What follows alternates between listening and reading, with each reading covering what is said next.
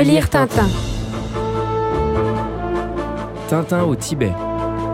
Un hymne à l'amitié.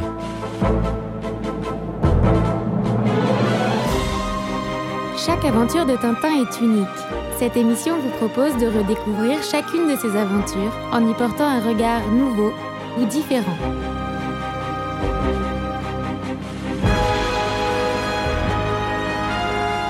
Publié en 1960, Tintin au Tibet est le 20e album des aventures de Tintin.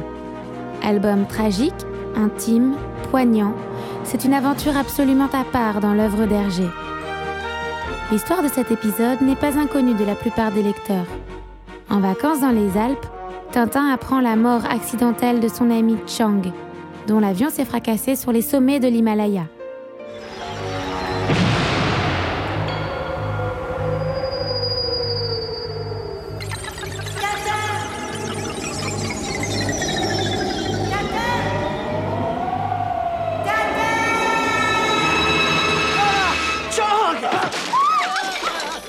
Son intuition, pourtant, lui dit qu'il n'en est rien. Contre tout ce que pourrait dicter la raison, le jeune reporter va alors se lancer dans une quête éperdue pour sauver son ami. Accompagné du capitaine Haddock, Tintin se rend en Inde, puis au Népal, à Katmandou, où on leur présente le courageux Tarquet, un Sherpa expérimenté qui accepte de les guider dans les hautes montagnes himalayennes.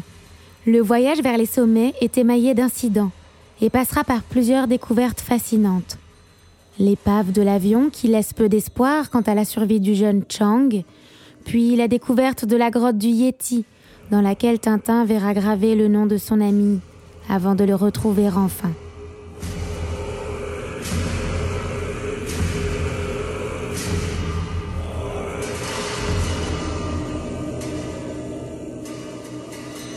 Des scènes inoubliables d'émotion et d'angoisse constellent l'album et restent ancrées dans les esprits. Haddock suspendu au-dessus du vide, les visions en lévitation du sympathique moine Foudre béni, ou encore la somptueuse procession de la lamasserie qui accueille Tintin à la fin de l'histoire. Si Tintin au Tibet est une œuvre à part, c'est que ce n'est pas un récit d'aventure ni une intrigue policière comme les autres albums. En effet, il n'y a aucun méchant à combattre. Le Yeti, même s'il est surnommé l'abominable homme des neiges, il se révèle être un animal sensible et incompris. Le Yeti Sacrebleu, je n'en crois pas mes yeux. L'ennemi, cette fois, est autre et protéiforme. C'est d'abord la nature, et plus précisément la neige, que doit affronter l'équipe de Tintin. Tempête, risque permanent d'avalanche, crevasses dissimulées sous un tapis blanc. La neige est le principal danger du voyage. Mais les héros semblent se lancer aussi dans un combat contre un ennemi invisible, cet ennemi qui clamerait à chaque page que Chang est mort, qu'il faut bien se rendre à l'évidence. C'est contre l'évidence et contre une forme de fatalité que se bat Tintin. Il est certes plus têtu que jamais, mais il affiche aussi dans cette épreuve un visage nouveau, plus humain, plus émouvant celui d'un homme dont la détermination et le courage sont nourris par la volonté de sauver un ami. Un cœur pur, comme l'appelle Foudre béni. Faites comme vous voulez, mais sachez que si le froid ne vous tue pas, les avalanches s'en chargeront. Et si vous survivez à tout cela, vous tomberez probablement sur cet abominable homme des neiges dont tout le monde parle. Capitaine, enfin, comprenez-moi, je ne puis faire autrement. Dans cette épreuve, le capitaine Haddock, systématiquement réticent aux initiatives de Tintin, avant de céder en bougonnant, se trouve être un allié de choix, puisqu'il apporte la note humoristique à ce récit aux notes tristes et pathétiques. Quand je pense que je suis à faire le zouave sur les routes du Népal, alors que je pourrais être tranquillement à Moulinsart à siroter un bon whisky bien glacé. Je commence à en avoir plein le dos, moi, de votre Yeti, qu'il se montre une bonne fois cette espèce de loup-garou à la graisse de renoncule de mille tonnerres de Brest. Le capitaine excelle en vieux loup de mer contraint de crapahuter en altitude. Montre-toi donc, diplodocus babois, mégalomane, flibustieux Phylloxera rocambole cyanure Courir, Saïb Anthropopithèque, vampire, bois soir si le capitaine trouve une place encore plus grande que d'habitude dans cet album, c'est aussi qu'Hergé choisit de recentrer son intrigue autour de ses trois héros principaux. loin de la multitude des personnages secondaires qui caractérisera ses derniers albums. Il se passe des Dupont et de la Castafiore, et le professeur Tournesol ne fait qu'une brève apparition. Seul le trio Tintin, Haddock et Milou progresse dans la neige, flanqué du fidèle Tarquet, dans un décor uniforme et quasi abstrait. À la grandeur des massifs népalais, Hergé oppose le minimalisme du récit. Pour comprendre cette volonté d'épure, il faut revenir à la genèse même de l'album, Lorsqu'il commence à dessiner Tintin au Tibet en 1958, Hergé souffre d'une profonde dépression. Depuis peu, il suit une psychanalyse et il aurait été envahi par une série de cauchemars où la couleur blanche tenait une place obsessionnelle. Il raconte À un certain moment, dans une sorte d'alcôve d'une blancheur immaculée, est apparu un squelette tout blanc qui a essayé de m'attraper.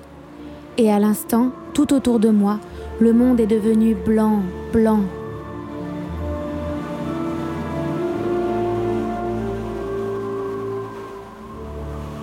Ce moment de trouble permet en fait à Hergé de créer un album somptueux, magnifiquement épuré, tout blanc.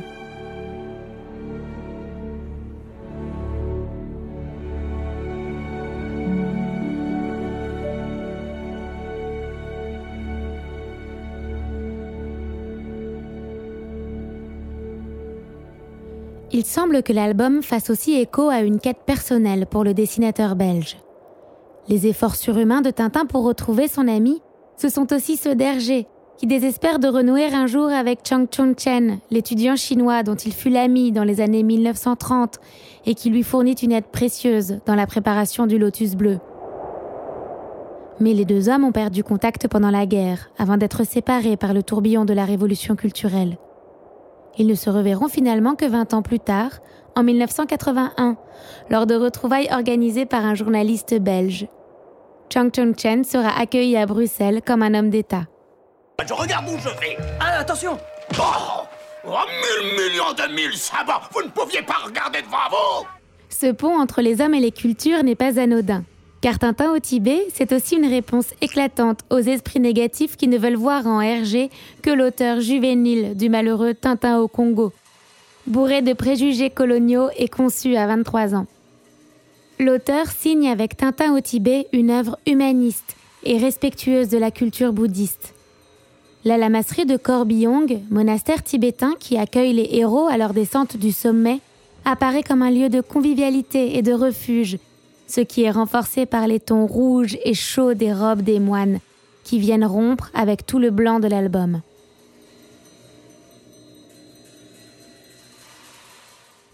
Eh bien, moi, je souhaite qu'on ne le trouve jamais, car on le traiterait comme une bête sauvage. Et pourtant, je t'assure, Tintin, il a agi avec moi d'une telle façon que je me suis parfois demandé si ce n'était pas un être humain. Qui sait, Chang? Qui sait?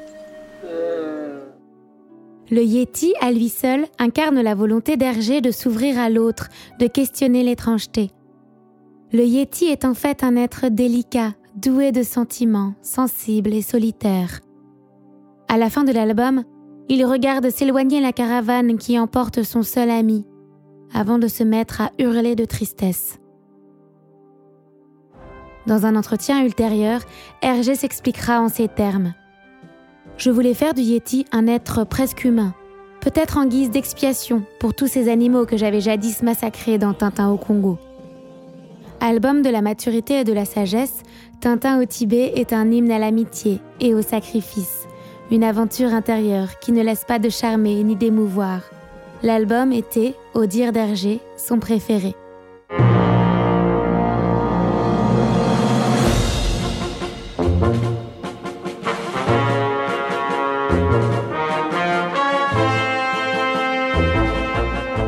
Relire Tintin, une émission de fréquence moderne. Remerciements à Benoît Peters pour Le Monde d'Hergé, ainsi qu'à Hergé lui-même pour Tintin au Tibet. En espérant vous avoir donné la curiosité et l'envie de relire Tintin.